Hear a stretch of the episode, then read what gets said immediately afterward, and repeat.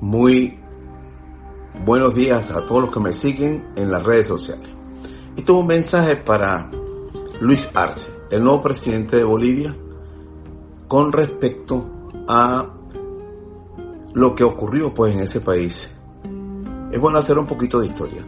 El señor Evo Morales, cuando era presidente de Bolivia, fue uno de los que digamos, motivó o indujo a Chávez a no retirarse de la OEA uno todavía por el 2006, que ya Chávez estaba diciendo que quería retirarse de la OEA, porque la Comisión de los Derechos Humanos de ese organismo solo se dedicaba a sentenciar o perseguir lo que se llamaban crímenes de lesa humanidad en Venezuela cuando estaba Chávez. Pero no hizo nada con respecto a las masacres que hubo en Venezuela, que todo el mundo lo sabe, en lo que se llamó la cuarta, pues antes de Chávez que hubieron varias masacres por militares y policías para, habían campesinos, pues personas que se consideraban inocentes, que eso era lo que tenía que hacer la Comisión de los Derechos Humanos, dilucidar si habían sido crímenes de lesa humanidad o habían o crímenes del Estado o simplemente enfrentamientos como decía las fuerzas o el gobierno de turno, pues eso ocurrió en varias en varios gobiernos. Pero el, el punto no es ese, el punto es es el mensaje para Arce, el nuevo presidente de Bolivia. Ustedes saben que Evo Morales, cuando va a una elección muy controversial, porque a él le tocaban solamente dos periodos, fue a un referéndum revocatorio, perdón, un referéndum revocatorio, porque en Venezuela es lo que se estila ahorita. Bueno, el Evo Morales va a ese referéndum para un tercer periodo, porque no estaba en la constitución, lo pierde, aparentemente, entre comillas, pero lo perdió. Y él lo aceptó así. Luego entonces vino unas modificaciones a la constitución y a la forma de, votar, lo que sea, que se hizo de cualquier manera que dándole el viso de que eso era legal y se lanza para un tercer periodo. Pero para el momento en que él está haciendo todo esto, invita a Luis Almagro, el secretario general de la OEA, a que visite Bolivia para darle eh, las garantías de que eso va a ser un proceso democrático y que todos los que estén participando en él van a tener las garantías de que no va a haber fraude. Vienen los resultados de esas elecciones, de esa elección, perdón, y el señor Evo Morales gana con el 10.5% aproximadamente, lo que le daba el derecho a pasar directamente después de haber ganado la elección. En la legislación de, de Bolivia, el candidato que no, que no llegue al 50% de los votos del, de los votos emitidos, es decir, pues, a su favor, tiene la otra opción es que si saca más del 10% de los votos con respecto a su más cercano, eh, digamos, contendiente, pasa directamente, no tiene que ir a una segunda vuelta. Entonces, ¿Cuál fue la maniobra en la que participó este Almagro? Declarar que esa elección fue, eh, digamos, fraudulenta, que hubo trampas para que Evo Morales ganara en la primera vuelta.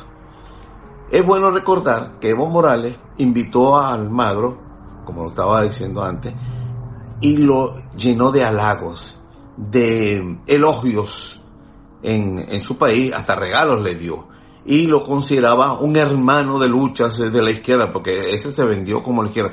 Como yo siempre digo, los, la, los marxistas leninistas, estos de, que se dicen sumos sacerdotes de, que defienden el marxismo, que no es otra cosa que la dictadura del proletariado, el, lo que se conoce también como marxismo comunero comunista. Él simplemente no son personas los que se consideran pues, eh, digamos, jefes eh, o máximos exponentes de, la, de esa ideología, no son personas muy confiables, porque su ideología es globalizadora, no es patriótica, no piensa en su país primero o mejorar las condiciones de su país, sino que piensa en una cuestión global, como le pasó a Chávez. Pero eso es otro asunto. Entonces el punto es que sería muy bueno el escenario, después de que se comprobó que lo que el fraude que había cantado la OEA, encabezado por Luis Almagro, resultó ser una farsa, una mentira. Entonces, simple y llanamente, sería interesante, ahora que ganó el MAS, no solamente con el 20% de ventaja de su más cercano contendor, sino que además sacó el 55% de los votos. Entonces sería interesante que Luis Arce nombrara a Evo Morales como su embajador ante la OEA. Porque la confrontación política entre fuerzas adversas se deben hacer cara a cara y ante el, la luz pública, no por detrás de, de, de bambalinas para negociar lo que serían las decisiones que harían, que afectarían al pueblo.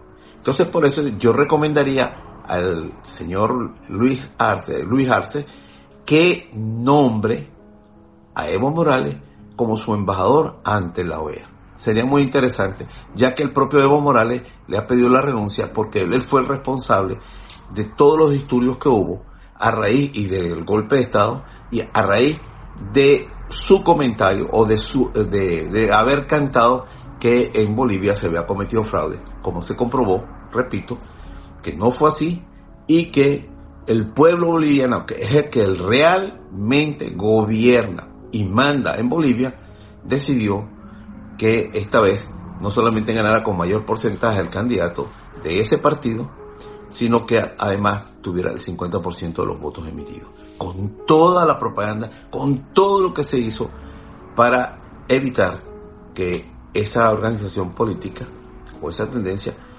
regresara al poder. Tengo que hacer una aclaratoria. Yo soy una persona defensora de las mayorías que tienen el poder en sus países. Si un país, como sucedía en, África por muchos años, donde un grupito muy pequeño, muy reducido de blancos gobernaban sobre una nación de negros. Por favor, en Bolivia la mayoría son indios. Ellos tienen el derecho de gobernar su país.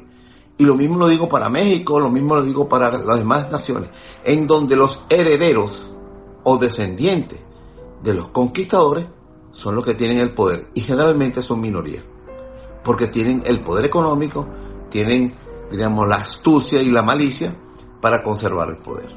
Por eso que aclaro esto, no soy partidario de Evo Morales, solamente digo que los pueblos se tienen que dar los gobiernos de las mayorías. Eso es lo lógico. Van a una elección, de, van a una elección democrática, hay que aceptar que la mayoría simplemente es la que debe gobernar, sin atropellar a las minorías y sin menoscabar los derechos que tienen el resto de la población. Esa es mi posición con respecto a esta propuesta que le hago a Luis Arce sobre el nuevo embajador de Bolivia en la OEA. Bueno, hasta aquí mi comentario. Hasta otra ocasión.